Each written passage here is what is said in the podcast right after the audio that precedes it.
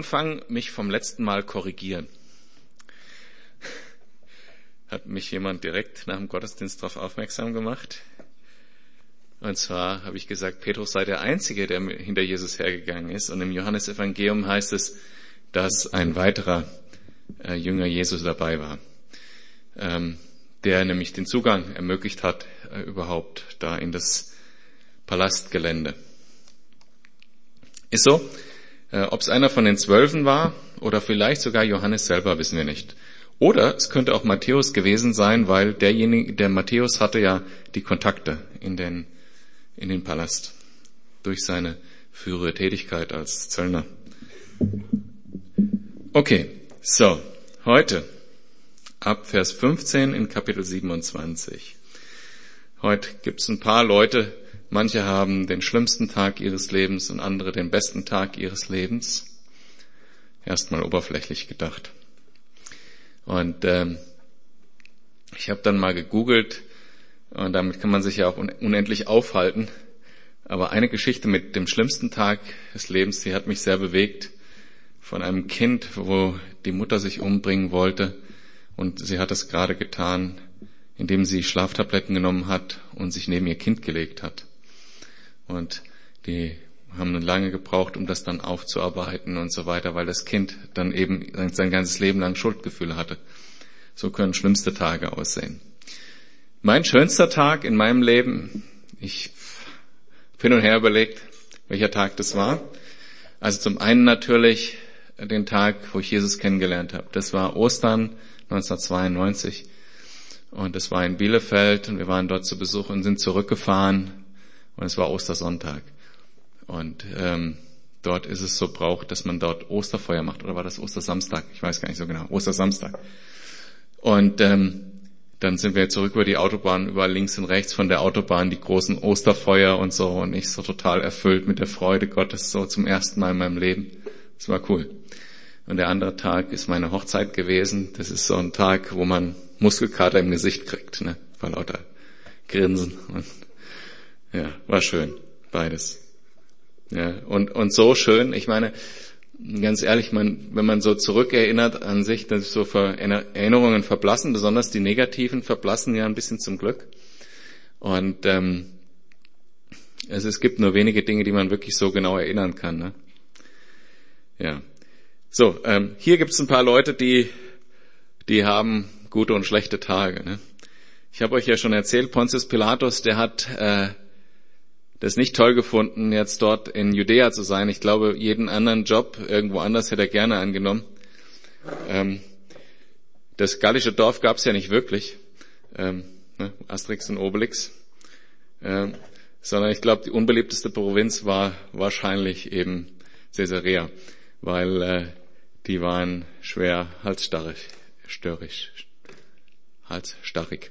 Also äh, ich habe euch die Geschichte mit den Büsten erzählt, die er aufgestellt hat und die Standarten und dass die ganzen Juden sich dahingestellt haben, und, äh, um dagegen zu demonstrieren. Und als er dann sie mit Militär hat umstellen lassen, haben sie alle ihren, ihren Hals frei gemacht und haben gesagt, dann bring uns doch um. Ne? Und äh, um den Frieden zu bewahren, hat er dann gesagt, okay, ich, ich stelle sie halt weg. Aber das war die einzige Provinz, wo das, wo das denkbar war, dass äh, keine Büsten von Caesar aufgestellt wurden. Und ähm, ich glaube, der, der Pilatus hat es wirklich gehasst, dort zu sein.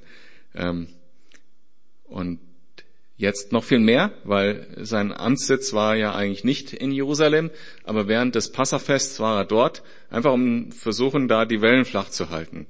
Äh, ihr müsst noch den Kontext wissen, ähm, dass damals gab es äh, viele auch ähm, revolutionäre Bewegungen in, ähm, äh, unter den Juden mit dem Ziel, die Römer aus dem Land zu vertreiben. Und das war auch immer konstant das Missverständnis zwischen den Jüngern und Jesus, dass sie dachten, jetzt, Jesus, jetzt gib mal Gas, damit die Römer mal endlich wegkommen und wir eben diese Herrschaft aufrichten können, wo du König bist und kein anderer mehr die politische Macht hat. Und es gab auch andere Bewegungen, von denen wir heute teilweise mehr und teilweise weniger wissen. Und Deshalb war das kein besonders netter Job dort in äh, Israel der Vertreter Roms zu sein. Und um das nicht zu sehr hochkochen zu lassen, wenn so eine Stadt eben aufs Doppelte anschwillt, vielleicht auf zwei Millionen, schätzt man in der Zeit des Passafests, ähm, ist natürlich das Potenzial, dass da eine Revolution ausbricht oder irgendwas passiert, relativ groß. Und deshalb war er dort anwesend, mit seinen Truppen natürlich, um, um dort für Ruhe zu sorgen. Und ähm, hier sind wir jetzt eben, ähm, nachdem es das Verhör gegeben hatte, erst mit dem Hohen Rat und dann mit Pontius Pilatus, ähm, ist Pontius Pilatus davon überzeugt, dass Jesus keiner Schuld, äh, dass Jesus keine Schuld für die Anklagen trifft und dass auch keine vernünftigen Anklagen hervorgebracht werden konnten. Und er versucht jetzt einen Ausweg zu finden. Und ich lese mal den ganzen Abschnitt vor. Nun war es so, dass der Gouverneur zum Passafest einen, einen Gefangenen freizulassen pflegte, den das Volk selbst bestimmen durfte. Damals war gerade ein berüchtigter Anführer im Gefängnis. Er hieß Jesus Barabbas. Pilatus fragte deshalb das Volk, das sie versammelt hatte, wen soll ich freilassen? Jesus Barabbas oder Jesus, von dem man sagt, er sei der Messias? Denn er wusste genau, dass man Jesus nur aus Neid an ihn ausgeliefert hatte. Während Pilatus auf dem Richterstuhl saß, ließ seine Frau ihm ausrichten, lass die Hände von diesem Mann, er ist unschuldig. Ich habe seinetwegen heute Nacht im Traum viel Schweres durchgemacht. Inzwischen hatten die führenden Priester und Ältesten das Volk überredet, die Freilassung des Barabbas und die Hinrichtung Jesu zu fordern. Als darum der Gouverneur noch einmal fragte, wen von beiden soll ich freilassen, antwortete die Menge, Barabbas. Und was soll ich mit Jesus tun, von dem es heißt, er sei der Messias? wollte Pilatus wissen. Ans Kreuz mit ihm, riefen alle. Was für ein Verbrechen hat er denn begangen? fragte Pilatus. Doch sie schrien nur lauter. Ans Kreuz mit ihm! Pilatus sah, dass er nichts mehr erreichte. Im Gegenteil, der Tumult wurde immer schlimmer. Er ließ sich Wasser bringen, wusch sich vor den Augen der Menge die Hände und sagte, ich bin unschuldig am Tod dieses Mannes. Was jetzt geschieht, ist eure Sache. Da rief das ganze Volk, die Schuld an seinem Tod soll uns und unseren Kindern angerechnet werden. Daraufhin gab Pilatus ihnen Barabbas frei. Jesus hingegen ließ er auspeitschen und übergab ihn den Soldaten zur Kreuzigung. Ja, also Pilatus, äh, nachdem er schon die Nacht ähm, das Verhör hatte, ähm, macht jetzt auf und der Tag beginnt schon schlecht. Seine Frau hat nämlich schlechte Laune, die hat schlecht geträumt, wie, wie wir lesen. Und wahrscheinlich war schon beim Frühstückstisch irgendwie entweder Schweigen, halt schlechte Laune. Ne? Und ähm, er dachte, super Tag heute. Ne? Und wie, wie soll ich jetzt das Problem mit Jesus lösen, der äh, eben mit Jesus, den man den Messias nennt, der ja eigentlich nichts getan hat. Ich will ihn nicht verurteilen. Und ich hatte auch beim letzten Mal erzählt, dass Pilatus sich ja später auch äh, verantworten musste in Rom, dass er äh, Hinrichtungen ähm, angeordnet hatte ohne rechtliche Grundlage. Und äh, er, er überlegt, wie kann ich dieses Problem lösen? Und man sieht hier in dem Fall auch, dass er kein wirklicher guter Leiter oder Führer war. Weil er, erst kann er sich keine gescheite Meinung bilden und, und dann, ähm, sag mal, kommen die Leute, die, hat er nicht den, den Mut, gegen die Leute aufzustehen, die offensichtlich Unrecht haben, dann kann er auf seine Frau nicht hören, wie wir hier sehen. Und schließlich tut er auch noch so, ne, so, ich wasche meine Hände in Unschuld, als könnte er sich da raushalten. Überhaupt kein Standing, der Mann. Null. In keinem dieser Aspekte. Und ich meine, jetzt hat natürlich Gott das so vorbereitet, damit die Prophetien erfüllt werden können, wie sie im Alten Testament schon stehen. Aber wir können uns davon auch was abschneiden. Also ich glaube, das, ähm, das gehört nicht zum guten Leiter. Ein guter Leiter sollte sich eine Meinung bilden können, am besten anhand des Wortes Gottes, sollte guten Rat annehmen und sollte dann auch für seine Überzeugung einstehen können. Gut, und das macht es natürlich nicht einfacher, äh, dass er ähm, dieses Standing nicht hat ähm, und alles um ihn drumherum ist irgendwie durcheinander. Das Volk tumult, die, äh, die religiösen Leiter wollen irgendwas von ihm, seine Frau mischt sich auch noch ein. Ähm, das ist keine gute Situation für jemand, der kein Fundament hat. Und er hat ja keins, wie wir gesehen haben. Ja, das ist der, die eine Person in unserer Geschichte. Also ich würde sagen, einer der schlechteren Tage des Pilatus.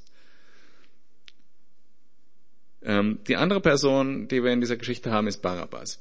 Barabbas ist wahrscheinlich ein, ein paar Jahre zuvor festgenommen worden als einer dieser Revolutionsführer. Ach, da habe ich euch ein Bild mitgekriegt, mitgebracht. Das ist Che Guevara mit einem Bart Simpson T-Shirt. Cartoon aus dem New Yorker. Finde ich total witzig. Also so einer war das. Äh, Barabbas. Der war, ähm, der war eben ein, ein Aufständiger, ein Führer einer, einer Gruppe, die versucht hat, sich gegen Rom aufzulehnen. Und eben der ist vor ein paar Jahren festgenommen worden und ist seither im Gefängnis. Offensichtlich ähm, Offensichtlich gab es genug Leute, die mit ihm sympathisiert haben. Es war ihm zumindest recht, dass er freikommt. Und man würde heute vielleicht sagen, er war sowas zwischen Rebell und Terrorist, wenn man, man die heutige Begrifflichkeit ähm, benutzen möchte. Und Pilatus tritt jetzt vor die Menge, nachdem er eben seine Jahre im Gefängnis schon gesessen hat, bei Wasser und Brot, äh, vielleicht auch sich überlegt hat, ähm, ähm, das wird nie was mit der Freiheit von Rom. Und er steht vor der Menge gleichzeitig mit Jesus und ähm, Pilatus fragt, wen von beiden wollt ihr frei haben? Versetzt euch mal in Barabbas in seine Situation, so ungefähr wie beim, beim Fußballmannschaften auslösen, aus, auslosen, wenn man so, wir haben früher immer dieses Tipp-Tipp gemacht und dann, wer am Ende gewonnen hat, dürfte als erstes wählen und dann nacheinander. Ne? So ungefähr ist das. Ne? Und, und ähm, ja, damals musste ich immer hoffen, dass ich wenigstens nicht der allerletzte bin, weil Fußball ist nicht so wirklich mein Ding. Und Barabbas sitzt da auch und hofft, ja, jetzt kann er nicht freikommen. Er weiß aber vielleicht auch gleichzeitig, dass Jesus wirklich sich nichts hat zu äh, Schulden kommen lassen. Er ist da wahrscheinlich auch hin und her gerissen. Vielleicht sieht er sich auch in der Rolle eines Dieners Gottes. Vielleicht denkt er, dass seine Revolte gegen Rom was Göttliches ist, das ihm Gott aufgetragen hat. Wer weiß. Und gleichzeitig steht er in dieser Situation entweder er oder Jesus.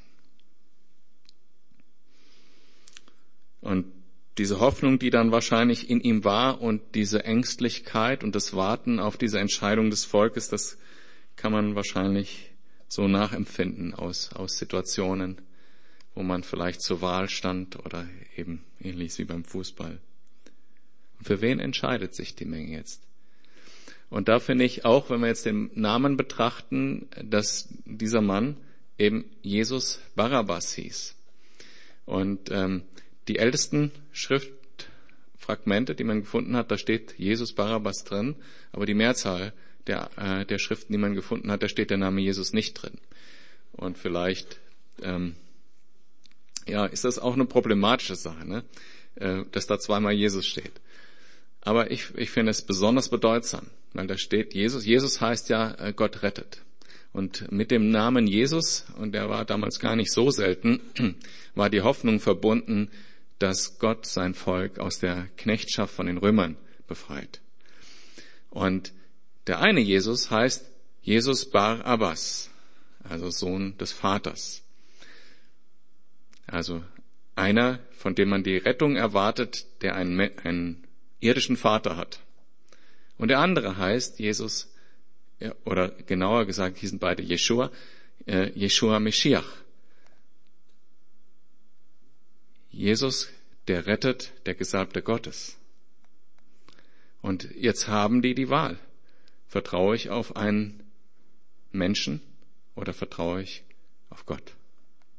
Und wie oft stehen wir vor dieser Wahl, den Menschen zu wählen, dem wir nachfolgen oder dem wir frei haben wollen oder dem wir das zutrauen oder Gott. Und vor dieser Wahl steht auch die Menge hier. Und das ist die Entscheidung, die man treffen muss im Leben.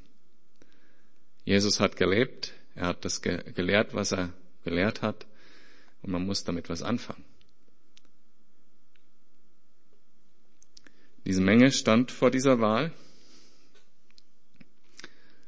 Und Barabbas ist andererseits ein interessanter Charakter, weil er der, der Mensch ist, für den Jesus direkt an dessen Stelle gestorben ist. Also so wie für alle von uns. Und Barabbas spielt auch historisch eine interessante Rolle, weil seine Figur äh, missbraucht wurde politisch, ähm, um den Juden die Kreuzigung Jesu zuzuschreiben und damit den Antisemitismus zu fördern. Das heißt, der äh, Barabbas wurde instrumentalisiert äh, zu dem Zweck, den Antisemitismus zu fördern. Genau genommen sind wir alle Barabbas. Wer hat Jesus gekreuzigt? Für wen ist Jesus am Kreuz gestorben? Wegen der Römer? Wegen der Juden? Er ist gestorben am Kreuz wegen mir.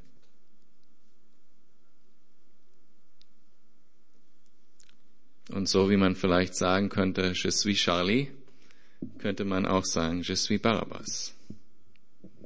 Für mich ist Jesus gestorben. Ich bin der Rebell, der sich gegen Gott aufgelehnt hat, der gedacht hat, er würde Gott dienen, aber es nicht getan hat. Ich bin der Rebell, der sein Leben mehr geachtet hat als das Leben eines Unschuldigen. Und ich bin derjenige, der auch ohne Jesus keine Chance hat, Gott zu gefallen. Und das ist die Wahl, ganz genau gesagt. Bin ich perfekt? Kann ich mit dem, was ich getan habe in meinem Leben, mit jeder einzelnen Stunde, Minute meines Lebens vor Gott treten und sagen, ich kann in einen perfekten Himmel ohne Sünde gehen? Mit dem, was ich gelebt habe in meinem Leben? Oder aus meiner eigenen Kraft? Oder gehe ich vor Gott in der Gerechtigkeit, die Jesus am Kreuz erwirkt hat, weil er für mich gestorben ist. Und wir können uns auch in Jesus hineinversetzen, der auch da stand, mit Barabbas und Jesus. Jesus ganz im Gegenteil. Jesus stand nicht da, oh, hoffentlich wählen Sie mich weil er wusste ja schon, wie es ausgeht. Er wusste ja schon, was vor ihm liegt. Ist das sein schlimmster Tag oder sein bester Tag? Oder ist das der schlimmste Tag vor dem besten Tag?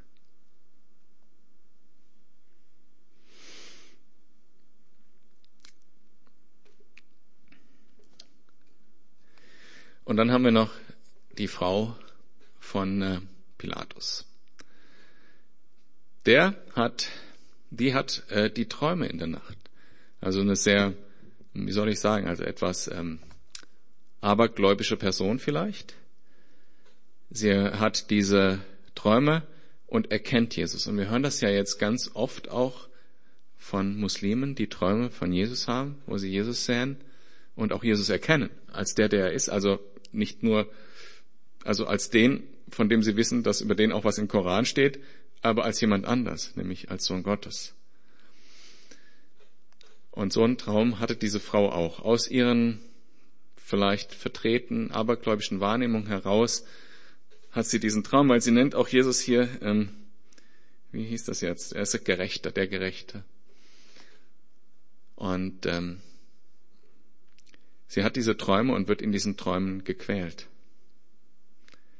Sie hat in diesen Träumen Qualen erlitten. Vielleicht so ähnlich eben wie diese Dämonen, die sagen, du, du bist der Sohn Gottes, du kommst zu früh für uns. Quäle uns nicht vor unserer Zeit. Das ist eine Frau, die zwar Jesus gesehen hat, aber ganz klar schon auf der anderen Seite stand. Gar kein Zugang. Und dennoch, dennoch sagt sie, ich will jetzt nicht gequält werden davon, lass die Finger davon. Auch interessant, faszinierender, faszinierender Zusammenhang. Diese okkulte Belastung, die vorher gefallene Entscheidung gegen Jesus bei ihr oder gegen Gott bei ihr und gleichzeitig das Wissen, wer Jesus wirklich ist. Also es macht mir Angst, dass es das gibt, sozusagen. Du kannst das geben, Gott zu erkennen und Nein zu sagen? Kannst das geben? Und wir haben natürlich die Menge und die, ähm, die religiösen Führer. Die religiösen Führer heißt ja hier, selbst Pilatus hat erkannt, dass die aus Neid Jesus hier vorführen, weil sie sehen, dass ihre Macht abgelöst wird. wie gehen Sie damit um? Man kann ja sagen, wir freuen uns, dass jemand da ist, der Gottes Wahrheit uns näher bringen kann. Wir freuen uns, auch wenn es anders aussieht, als wir erwartet haben. Wir erkennen Jesus als den an, der er ist. Oder man kann sagen, nee, wir müssen alles tun, damit alles so bleibt, wie es ist. Und das ist ja eine der dominierenden menschlichen Dynamiken. Alles muss so bleiben, wie es ist. Das Schlimmste, was es gibt, ist Veränderung. Hm, wisst ihr, warum, die, warum so viele Menschen zu McDonald's gehen? Nicht deshalb, weil das Essen besonders gut ist, sondern deshalb, weil sie wissen, wie das Essen da ist. ja, das hört sich witzig an. Das Gleiche ist, stimmt, äh, ist auch wahr für Starbucks und, und ähnliche äh, Ketten. Für die, für, auch fürs Management dort ist das Wichtigste immer die, das, die gleiche Service und, und äh, Leistungsproposition, die immer die gleiche das gleiche Ding zu bringen. Weil das ist der Grund, warum die Leute da hingehen. Weil sie wissen, was sie kriegen. Und das ist eine, eine wirklich, eine wirklich heftige Dynamik im Menschen. Hauptsache, es ändert sich nichts. Und auch wenn wir das oft beten und singen, Herr, verändere mein Herz, wie oft lassen wir es wirklich zu? Und die, ähm, die Pharisäer und Schriftgelehrten hier, die lassen es eben nicht zu, und treiben sich gegenseitig immer weiter hinein in die Opposition gegen Gott. Genau das Gegenteil, für was sie eigentlich berufen sind. Auch, also finde ich auch, das kann einem wirklich Angst machen. Jemand, der für Gott berufen ist, der einen Ruf von Gott hat, zu dienen, im Allerheiligsten, die Gegenwart Gottes erlebt hat. Also einige waren dabei, die die Gegenwart Gottes erlebt haben. Und dann sich aus politischen Interessen gegen Gott zu stellen. Oder sich so von den eigenen Emotionen blenden zu lassen, dass sie noch nicht mehr erkennen, wer Jesus wirklich ist. Oder sich so in ihren Dogmen verfangen zu haben, dass keine Argumentation mehr möglich ist. Ich glaube, das ist der Fall bei den meisten dort. Dass sie sich so in ihren Lehren festgelegt haben, dass wenn Gott persönlich erscheint, nichts mehr geht. Da möchte ich nie stehen.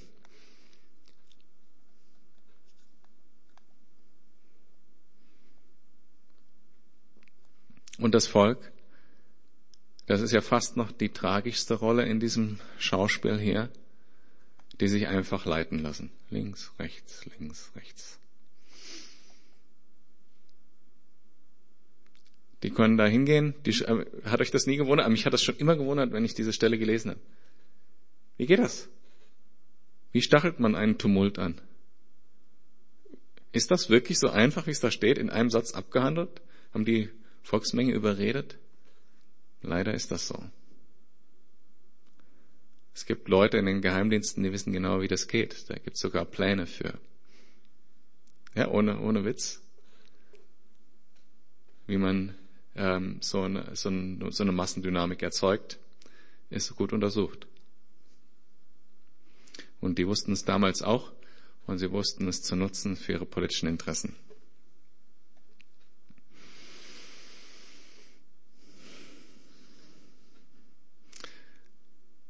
Und eine interessante, ein interessantes Verhalten auch ist, was man äh, in dieser Menge hier beobachten kann, was allerdings auch in, in 1 zu 1 Beziehungen genau die gleiche Rolle spielt. Ja, es geht erstmal, wir haben uns festgelegt, dass unsere Meinung, wir wollen Barabbas haben. Und Pilatus sagt, denkt noch mal nach, also natürlich aus seiner eigenen Unsicherheit heraus und sagt, was hat er denn gemacht? Und sie hatten nichts und was tun sie? Sie schrauen, schreien lauter. Die von euch, die verheiratet sind oder irgendwie eine engere Beziehung irgendwo haben, die wissen, dass das ein Zeichen dafür ist, dass man eigentlich keine Argumente hat. Trotzdem passiert es uns natürlich.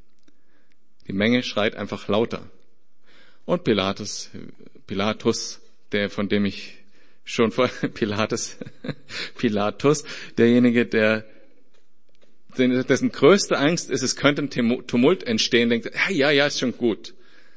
Dennoch kann er auch dafür wiederum nicht stehen, sondern lässt sich diese Wasserschale bringen und wascht sich die Hände in Unschuld, was ja heute noch ein Sprichwort ist in Deutsch. Aber er ist nicht unschuldig. Es gibt kein neutrale Gebiet. Man kann nicht zwischen zwei Stühlen sitzen. Es gibt nicht, ja, ich habe ja nichts gegen Jesus.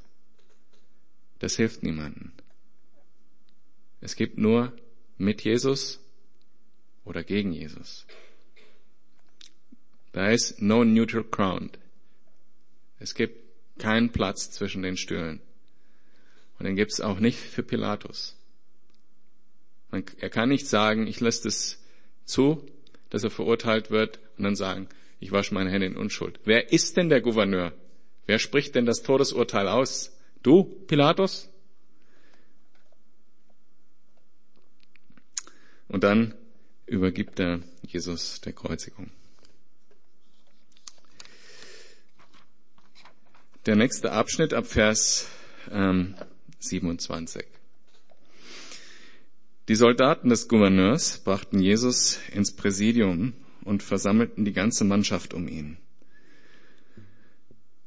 Sie zogen ihn aus und hängten ihm einen scharlachroten Mantel um, flochten aus Dornenzweigen eine Krone, setzten sie ihm auf den Kopf und drückten ihm einen Stock in die rechte Hand.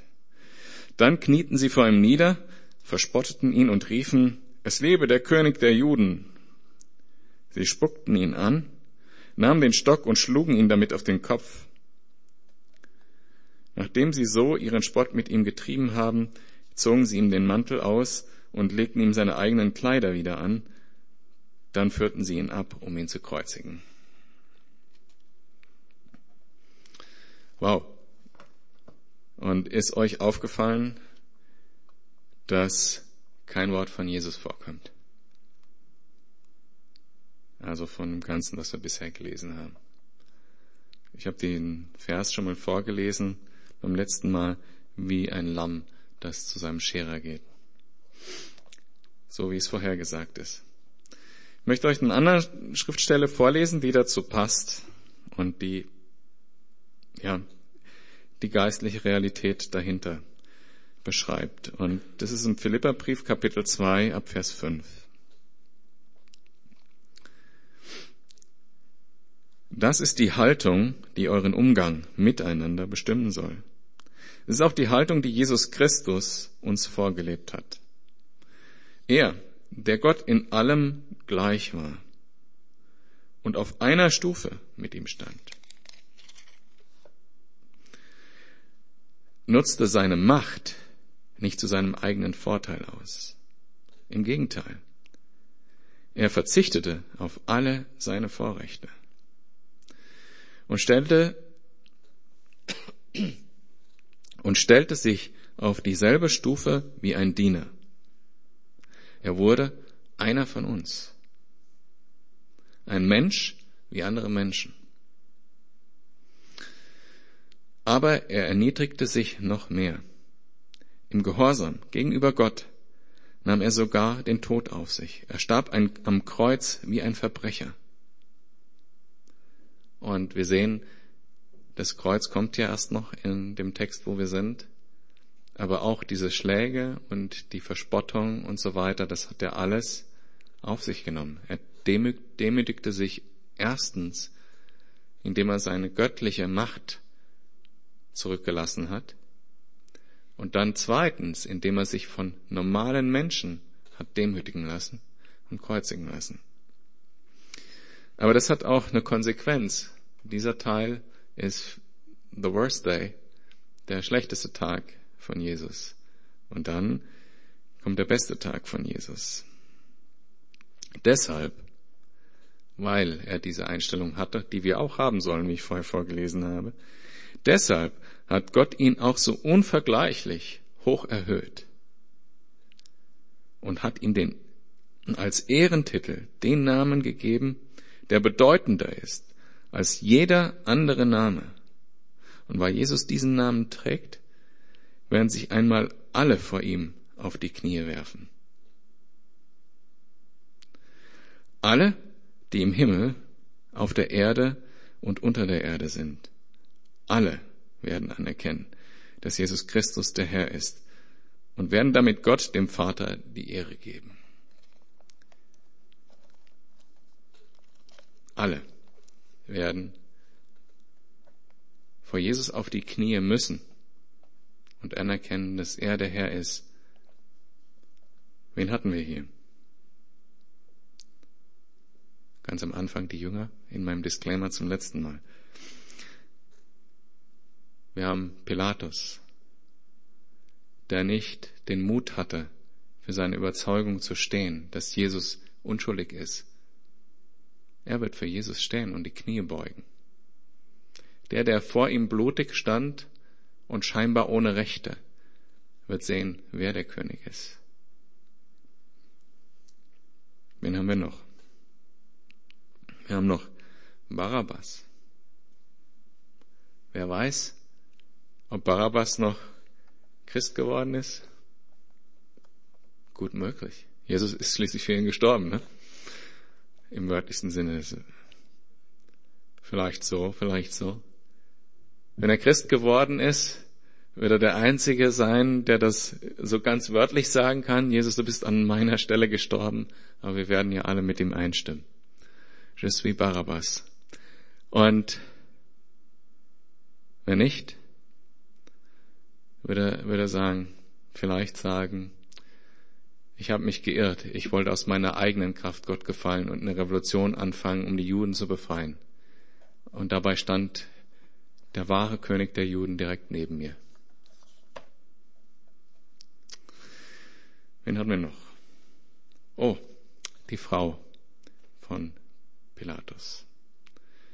Die wusste, wer Jesus war und vorher schon nicht mit ihm gehen oder nicht bereit war, auf Gott zu hören, deren Entscheidung, gegen Gott arbeiten zu wollen, vorher schon feststand.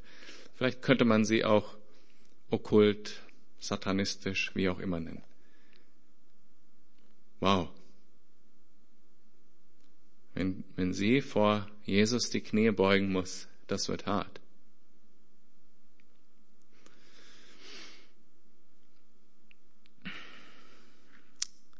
Und dann haben wir das Volk und die Pharisäer und Schriftgelehrten. Die Pharisäer und Schriftgelehrten, hm, einige waren dabei, die sich später bekehrt haben in der Gemeinde, einige nicht. Und dementsprechend wird ihre Situation sein, wenn sie sich vor Jesus niederknien müssen und seine Macht und seine Herrschaft anerkennen müssen. Die, die Buße getan haben, die das angenommen haben, dass Jesus für sie gestorben ist, die werden von ihm hören, komm rein. Ich freue mich, dass du da bist. Freund, haben wir ganz oft gehört, wie Jesus die Jünger angesprochen hat und andere. Freund. Und die anderen eben nicht. Und das Volk, was ist mit den Verführten, die vielleicht das gar nicht selber wussten? Gibt es da eine Entschuldigung? Was meint ihr? Meinst du?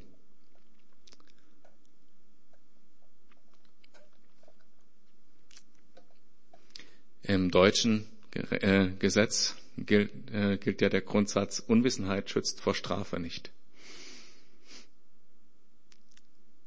Die hatten auch die Verantwortung, daraus was zu machen.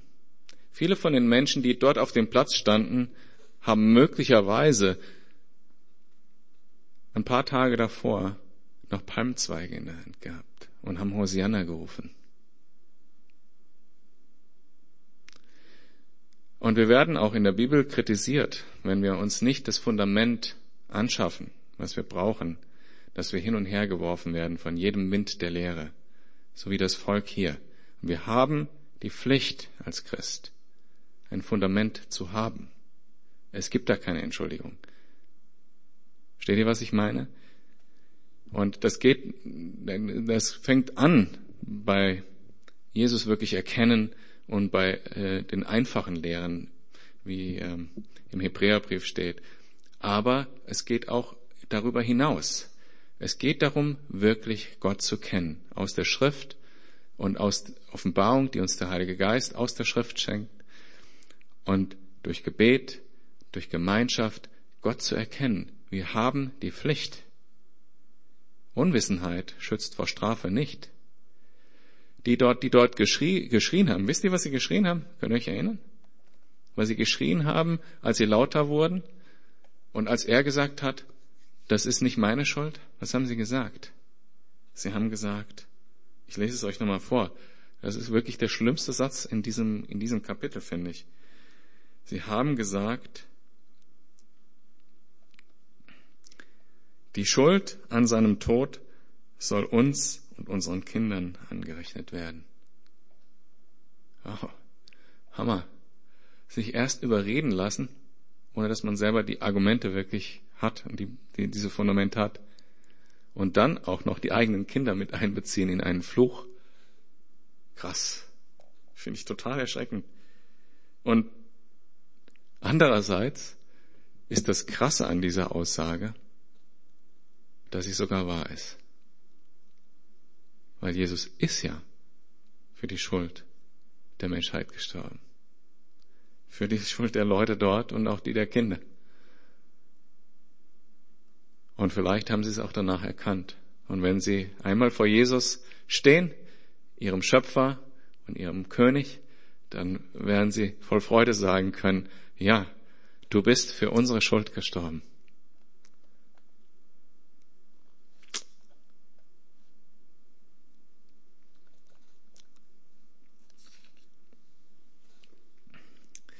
Ich habe diese Stelle vorher vorgelesen, weil wir ja diese Folterszene sozusagen jetzt hatten oder dieses Spiel, äh, wo Jesus sich erniedrigt hat. Und Jesus hat sich erniedrigt und auspeitschen lassen, äh, auch aufgrund von der Prophetie, nämlich durch seine Striemen sind wir geheilt, heißt es in Jesaja. Dadurch, dass sein Leib gebrochen ist, sind wir geheilt. Also damit ist nicht gemeint, dass die Knochen gebrochen sind. Das durfte nicht passieren, ist auch am Kreuz nicht passiert, auch um Prophetie zu erfüllen sondern der Leib wurde gebrochen, wurde auseinandergerissen. Das waren ganz grausame Foltermethoden und es waren tatsächlich Foltermethoden mit dem Zweck, äh, ein Geständnis zu erpressen. Das haben sie vorher schon nicht geschafft, jetzt machen sie es nur noch zum Spaß. Ist, man hat in Jerusalem einen Stein gefunden, wo äh, dieses Spiel Töte den König beschrieben wird, äh, wo das eingemeißelt ist. Und das war ein Spiel, was sie mit ihm getrieben haben. Das war zum Spaß. Schlicht und einfach zum Spaß, zur Unterhaltung der Soldaten. Und Jesus, grausam, ne? lässt diese Grausamkeit wortlos über sich ergehen. Um diesen Weg zu gehen, um den ganzen Becher zu trinken, wie er vorher äh, sagt in Gethsemane. Dieser Becher des Zorns Gottes die ganze Sündhaftigkeit der Menschheit auf ihm. Und in diesem Moment im wörtlichen Sinne. Und wir sind immer leicht dabei, die Leute zu verurteilen, die in diesen Geschichten vorkommen. Aber wirklich, wie schnell ist es passiert? Geschichte zeigt uns das immer wieder. Wie schnell ist es passiert, dass man mit Teil eines Mobs ist? Wie schnell ist es passiert, dass man Teil von Grausamkeiten wird. Und wie oft lesen wir das in Zeitungen? Ich persönlich weiß, dass ich Jesus brauche, dass ich Erneuerung von innen brauche, dass nichts von diesem mich anfassen kann. Und deshalb bin ich sicher, dass mir das sowas nicht passiert, dass ich nie Teil von sowas werden kann. Aber wir sollten nicht vorschnell das von uns abwenden. Und wir sollten vor allen Dingen uns bewusst sein, dass wir mit unserem Leben auch Spott mit Jesus treiben können. Wenn unser Leben nicht das reflektiert, dass sowas Grausames mit Jesus passieren musste, damit er uns erretten kann, wenn wir das nicht wirklich im Herzen verinnerlicht haben, dass wir das verdient hätten, dass wir an sein, diese Strafe verdient hätten, die Jesus ja deshalb auf, auf sich genommen hat, weil wir sie sonst hätten verdient, dann kann unser Leben in, in, können wir in unserem Leben in eine Richtung geraten, wo wir das nicht so leben, wie Jesus das uns sagt, wo wir nicht aus Liebe handeln und damit treiben wir Spott mit ihm. Unser Leben, unser Reden muss das reflektieren. Sonst haben wir die gleiche Herzenshaltung wie die Soldaten, die ihn verspottet haben, ne? Die mit ihm ein Spiel gemacht haben. Mit Jesus kann man nicht spielen. Zu ernst. Zu wichtig. Zu zentral in der Geschichte des Universums.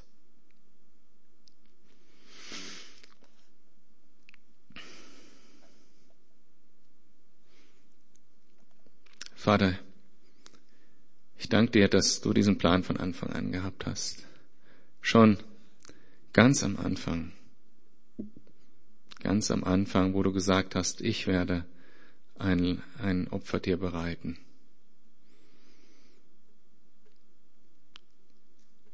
Ich danke dir, dass in dieser Zeit, wo wir uns auch auf Ostern vorbereiten, dass wir auch die Schwergewichtigkeit dieser Themen wirklich uns ins Herz fällt, Herr.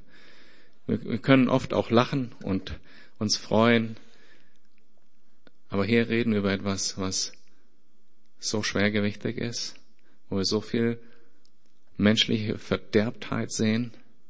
Und Herr, hilf uns, die auch in uns zu sehen, wo sie ist und dass wir Buße tun, wo es nötig ist. Herr, sprich in unser Leben und lass uns ein Leben leben, was dem gerecht wird, was du für uns getan hast.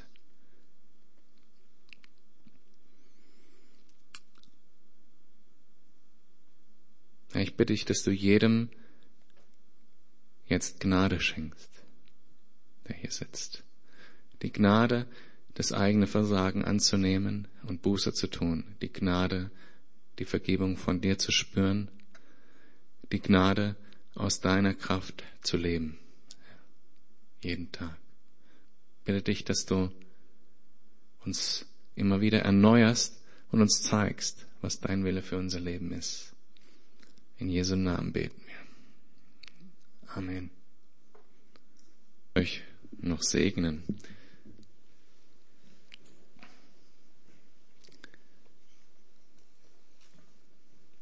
Und wer noch persönliches Gebet haben will gleich, der kann auch nach hier vorne kommen. Steht zur Verfügung, auch Sam ist da, Alex ist noch da.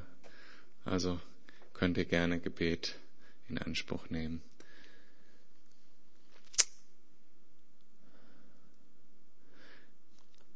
Der Herr segne und behüte euch. Der Herr lasse sein Angesicht leuchten über euch und gebe euch seinen Frieden. Amen.